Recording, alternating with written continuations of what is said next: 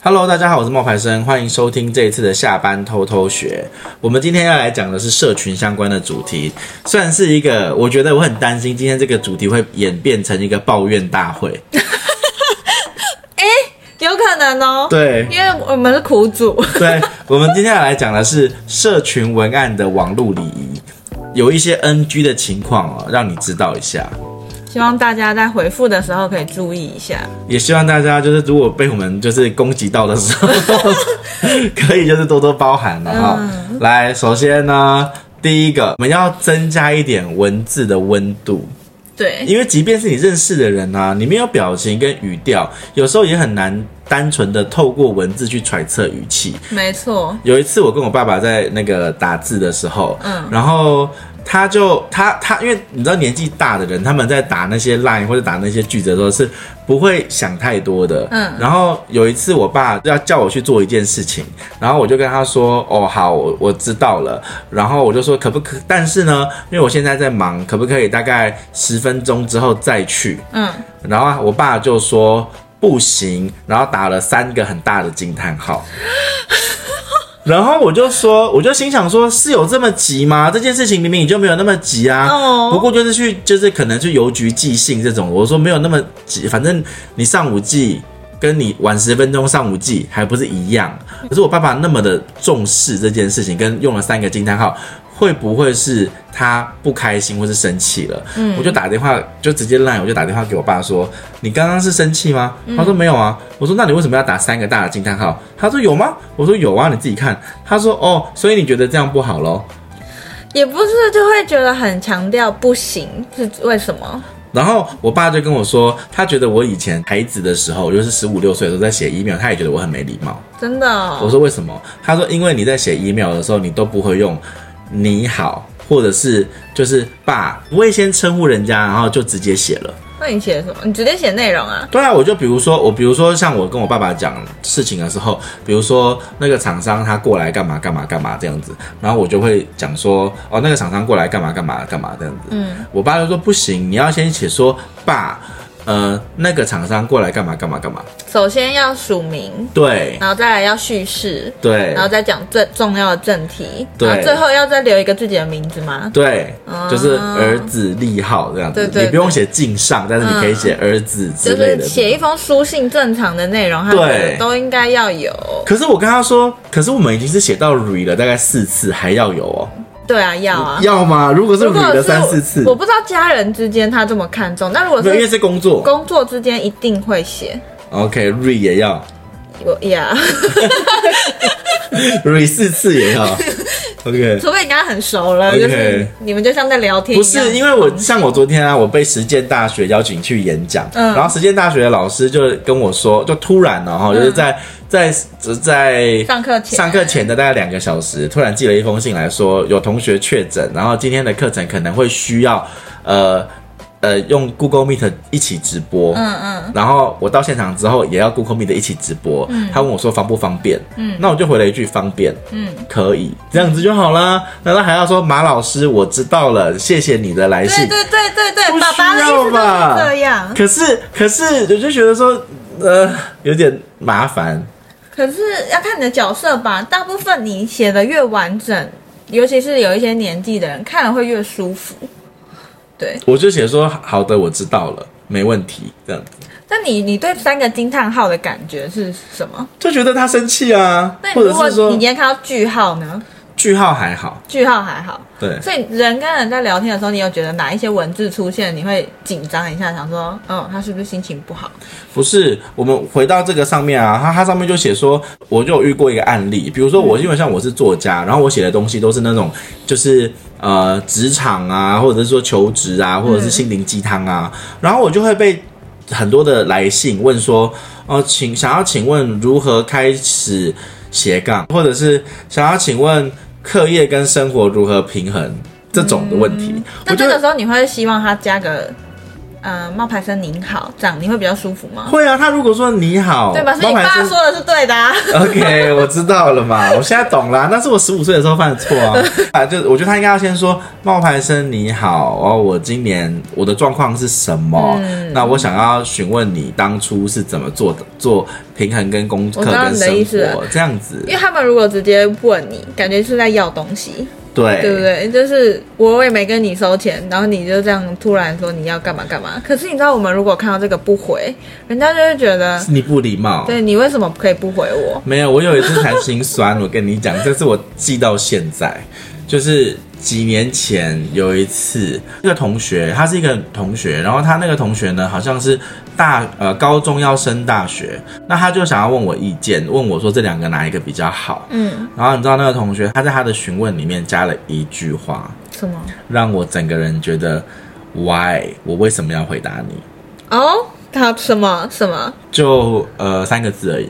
他一句话里面的三个字让我有鸟摸，嗯、你猜猜看，我讲这句话，然后你来看，你抓不出来那三个字，就是他前面都先说我是一个大学生啊，嗯、然后我现在要选课，然后我爸爸我现在很急，然后我也不知道该怎么办，然后我爸爸妈妈怎么劝我，然后我又怎么办？嗯，然后他就跟我讲说，呃，那是请你在期限内回答，期限内啊，对不对？哎、啊，你知不知道一天会有多少的讯息？要回要看 什么期限内？我一整天不可能只抱着那个手机为了回你的讯息。但是他就讲了这一句期限内回答，我有回哦，然后我也是很认真的回了大概蛮多的字。然后我那时候回完这个字之后，可是我还是觉得我应该要表达一下，回这个内容不是我的义务。嗯。对，我是好心，嗯，可是我并没有要有这个责任去回答你的内容，嗯、所以我为什么要在期限内回答呢？你又不是我的上上司，对吧？我们真的，你好好说，我们有空看到一定会回。然后没有，这故事还没有完，还没结束，还没有完。我讲完了这一段，期限了还没有。他他说了一句期限内回答，然后我就真的回答了，而且我是很快就回答。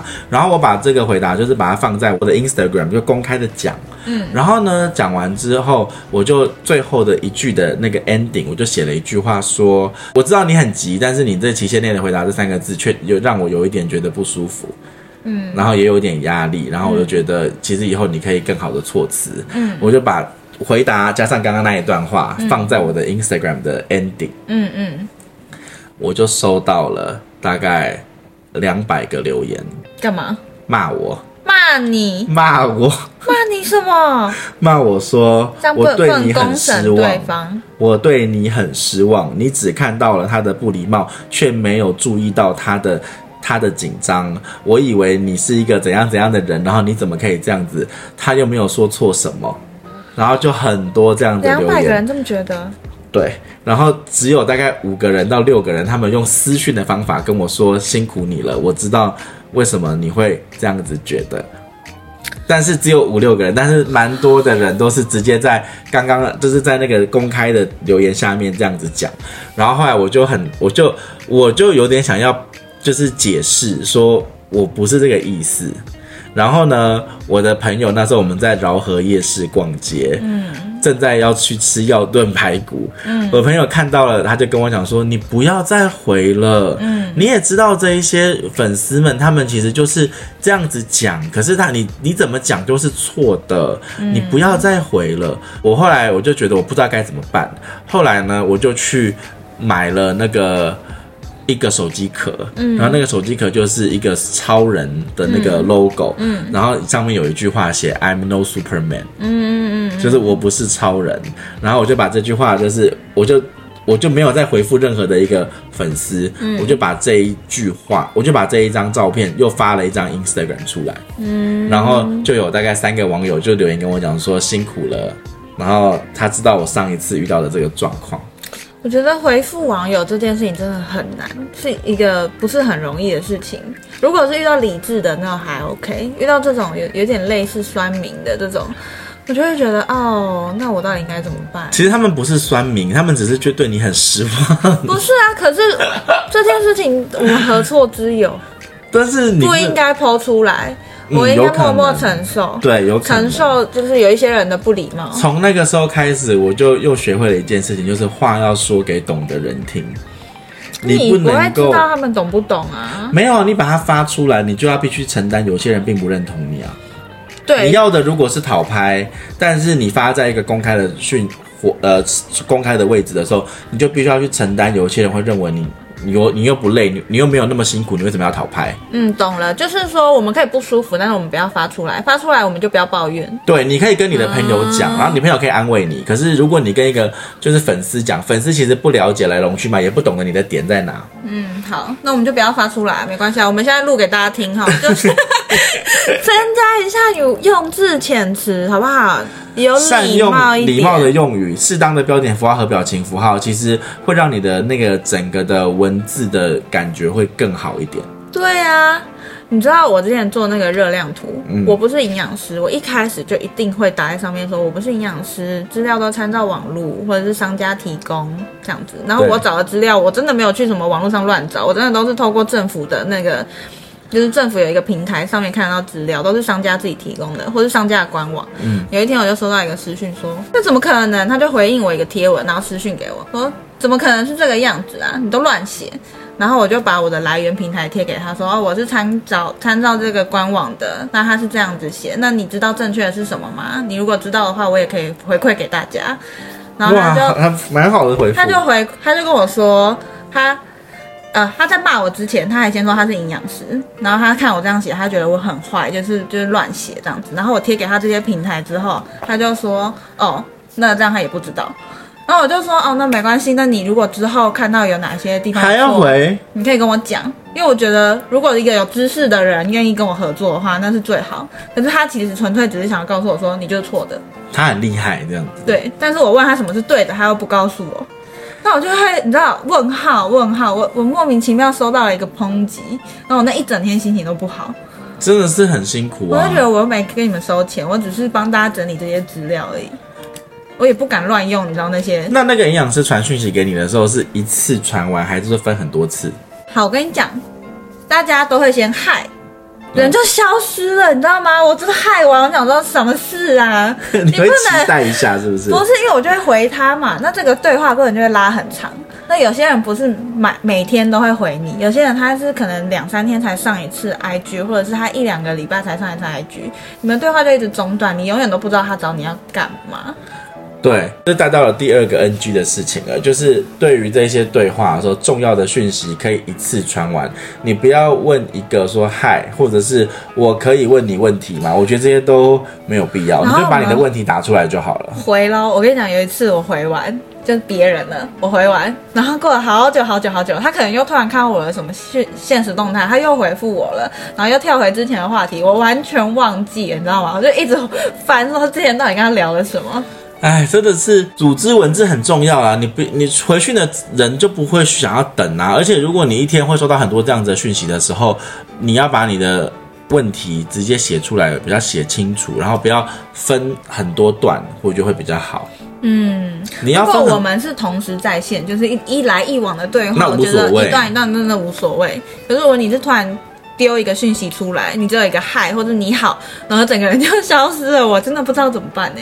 对啊，然后我就会觉得说，他们其实是应该要先整理好自己的问题，因为每个人的状况不一样啊。你你不能够就是说，哦，你问一个很广阔的东西，然后就希望说啊，大家可以完全的理解你想要表达的内容，然后就会回答你的东西。我觉得这也是很麻烦。嗯，然后呢，不要当伸手牌，这是第三个，我觉得。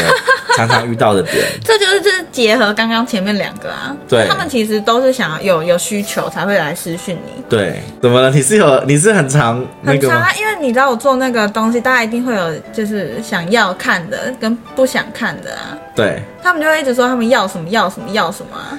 然后呢，你会做吗？我做得出来的我会做，我做不出来的我真的做不出来，因为我就不是营养师啊。可是你那时候做那个热量图的时候，那他们说什么你就做什么？当然不是啊，因为做出来了，他们又没看。对啊。然后已经几百年前做过了，然后又来私讯我说要我再做一次，然后我就要去找几百年前的那个贴文再贴给他看一次。真的。他们都不会往回滑。他会，就是我都会跟那个我自己在经营的时候，我都会跟我身边的那些朋友讲说，你就是要把粉丝当成他什么都不知道，什么都不会，然后你就是要从头开始教他。就是以前做过的，一直被问的时候，我就会想说，哎呀，一定是我真的不够用心，人家才找不到，还是怎么样？拜托，我反而会对自己产生质疑耶。你知道，你记不记得？那个前一阵子我们不是在聊团购这件事情吗？Oh. 然后我们这次试用大会的那个的琪琪啊，嗯，他就有跟我讲过，他就有跟我说，他的姐妹们也有加入我们团购的群组，嗯，然后他就觉得说我们团购的群组太复杂，他不会用。什么意思？然后我就说不会聊天还是不会购物？他不会购物，不会购物。对，他说他觉得很，他说他的姐妹们都觉得很复杂，不会购物。姐妹们就是不止一位这么觉得。对对。然后那时候我就心想说，为什么是哪里出了问题？对啊，怎么了？然后我就说，那因为我是很认真的，尤其是做团购这件事情，我们是很认真。我们想说，那是不是应该要先了解一下？发生了什么状况？对、啊，我就问那个，我就问琪琪说：“哎、欸，那请问一下，那我们要注意什么事情？我们是哪里做的不好？”嗯，他说：“人家都是直接按加一，然后呢，就就就可以了。可以了是什么？就就可以了，我也不晓得。他就说就可以了。他说的那个，我觉得比较像代购群吧，就是他贴一个商品，然后要的在下面加一，就是在记事本或是就开一个。”属于那些商品的东西吧。对，然后就说会有人留言加一，然后加一之后呢，这样就可以了。然后哪像我们的，他都看不懂要去做什么。然后我这件事情我就有学，我就想说，是真的有我这个，是真的这个问题吗？结果他的先生呢就跳出来，就是小周就跳出来说，嗯、呃，他的主管也有看过我们的团购群，那、嗯、他也讲了一样的话。哈？那我学弟就小周嘛，小周就说。哎、欸，我我的那个老板就说啊，哎、欸，我他看到你那个喉糖啊，也好像很厉害哎，那他想要买，可是他不知道怎么买。他们真的在那个群组里吗？对，然后我就心想，那我这样会很质疑我到底在这里面做了什么？不是，我后来我就把这件事情在我们的那个社群里面问。我那天看到的时候我就吓到啊，我想说，我为什么要问，对不对？对，怎么了？我哪里没提醒到，还是有有什么事情？我那天就想说，哎，是不是少做了什么事情让人家不知道，还是我哪里语义又不清楚了？对。对，然后呢，我就有拿这件事情出来讲，结果我们的粉丝呢就说，就其实这件事情有很多的细节要注意。你知道我们在发那些团购图的时候，我都不会一次四张五张一起发呢。我知道啊，我都是一次一张一次一张，你知道为什么？因为这样才看得到啊，那个字。才会整个的完整的图，啊，而不是一次发个五张，把它挤成一个小小的格子。嗯、对，然后还有，所以你每一次要去找那些五个那些图片重新按的时候，是很需要。比如说你平常一次按好五张照片，你可能只需要五秒钟，嗯，但是如果你要一次一个一次一个这样的话，你至少要花三十秒。对，而且那些照片又不是在最近的照片，对，那些素材都是准备了一段时间的素材。对，然后我就觉得说，哇，这真的是一个。很辛苦的事情，然后呢，我就问读者说啊，你们会不会看记事本？嗯，他们都说会看。他们知道 LINE 的记事本在哪里吗？知道，他们都他有，就是反正跳出来回复的人都说会看呐、啊。因为我我觉得我发的有的有苦难言，不想让人家觉得我在抱怨。可是这真的很容易漏掉讯息，可是我又怕多次的提醒会让他们觉得很很烦。对，那个很难拿，很难拿捏。然后我觉得就有一个。粉丝就讲一句话，我就觉得有感受，有感动到。他说，在某些人的眼里，你手把手的教他，都还是会碎念。社群已经做得很好了，毕竟你需要常常上来看或者分享。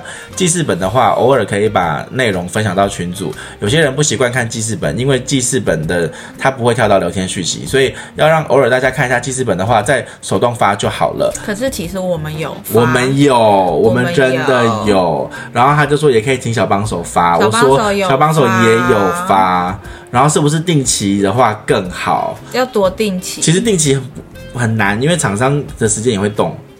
就是因为因为那个记事本，我们之前一开始是把一个月的整个清单放在记事本这样子，嗯，但是因为我们现在有一些厂商不希望时间还没到的时候就先讲，就先讲，所以那个东西会一直一直调整。对啊，如果我们已经放在记事本，然后我们每次重复分享记事本，有些人会觉得他看过了，他就不会再看，可是其实内容有更改。我跟你讲，有时候像我觉得像遇到这种问题的时候，有时候要幽默以对，你不能够太震惊的去看待这一切。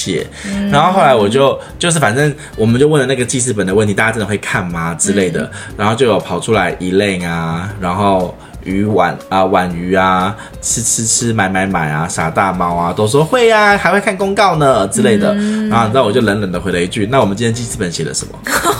要笑死！我看到有说，你好敢问哦。对。然后就没有人回我，然后那个就是刚刚那个茄子的那个茄茄就说好坏，然后就是他就讲了一个幽默的句子，就说冒牌神很帅，嗯、我就说哦，那就一切辛苦都值得了。嗯 对，所以其实刚讲了这么多，不要当伸手牌，重要信息要一次传完，然后增加一些文字的温度。嗯、其实呢，简单你可以简单的回复，因为当我们在做这些内容的时候，你如果简单的回复，按个心啊，或者比个赞啊，嗯、但我们知道你已经读过了，其实也是一个很好的一个方式。对，因为他们很容易不读不回。你知道我之前在做课程推广的时候啊，我们其实蛮贴心的，课程开始前一天都会再传一次。明天要上课喽，记得要加入这个群组，然后什么什么之类的。然后有人过了一个月之后来跟我说，我没上过课，我吓死，我想说，我知道那个人呢。他说哈，而且不是只有一个人哦，两个、两三个。然后我想说，我不是都已经一个一个传了吗？我讯息也发，你往上滑有吗？也发，没有，他们不会用同一个同一个 IG，你知道很多人有小账吗？哦、他们留的那个不是他跟我联络的那个。哈，这很烦呐、啊，那是他自己的问题啊。我就想说，我已经 email 也发了，然后你你留给你留给我的 IG 我也传了，但你都不读，你一个月之后来跟我说，我忘记上课的时间了，我都没看到。我就想说，怎么办？对，然后有有一点点无言。那这个时候怎么办呢？这时候我，我们到底要不要开放他继续看，还是还是就还是就说是他的问题？因为我那时候也是这样子想，到最后我的决定是啊，算了啦，然后我就给他看啊。对啊，而且我才给他看的是下个月的。对啊，对啊，然后我们是有点无奈，但是希望大家也可以看一下私讯啊。就你你会丢问题给别人，人家也会找你哦，你知道吗？对啊，然后最后就是讲一个结论啦，就是关于这些呃回复啊的那些关键的一些重点，嗯，比就比如说像那个，如果当你要邀约网友投稿的文案的时候，那你就是应该要把你自己是谁稍微先介绍一下，嗯，然后呢，目前你有多少个人数，或是你有多少粉丝，嗯，你提供的服务是什么？那因为你很喜欢别人的这个风格，所以你希望他来体验的东西是。是体验的服务跟体验的地点，嗯，然后体验完毕之后，你希望他可以做什么？我觉得这些是一个比较基本的一个铺排，所以大家应该要就是在这个呃照着这种顺序，对，照着这个顺序可以其实写一写就蛮快的，嗯。然后另外一个呢，就是当你如果要做抽奖的回复，我觉得我们就讲回复好，因为一般来说办抽奖的人比较少嘛，但是得奖的话你要怎么办？其实得奖的时候，我建议大家要先确定是几天。内回复，嗯，为什么？因为他有时候可能是十天、二十天、五十天，他都不回，那你根本就没办法记住你的奖品。没错，所以你最好是在设定一个期限，在接下来请他提供姓名、电话、邮递区号跟地址。嗯，你会说邮递区号自己查就好？没有，我跟你讲，那是因为你只有一个、两个。但如果你有得奖名单是一百二十个，哇，那你邮递区号查到死。没错，所以我们还是会把它列出来，希望对会比较快。嗯，然后。如果今天是要回复一个邀约的时候，比如说像我演讲的话，我可能就会直接请他写一个清单，嗯，包含了邀约的讲师是谁，讲演讲的主题，主办单位，主办单位的地址也不一样，嗯，因为主办单位不一定会在主办单位的地址，没错，上课他可能是，比如说像实践大学，它很大，他可能就不会是，他教室有这么多，他可能就要先写他们是实践大学，然后地址是哪一个教室。嗯然后演讲的日期、日期的时间、演讲的场地就是哪一间教室，然后对象、人数，为什么人数很重要？是因为很多人的讲法跟很少人的讲法不一样。嗯，然后还有就是讲师费、演讲的时数，然后有没有交通补助之类的，就是这些都是。会请大家，会希望大家可以做的一些点呐，嗯，对。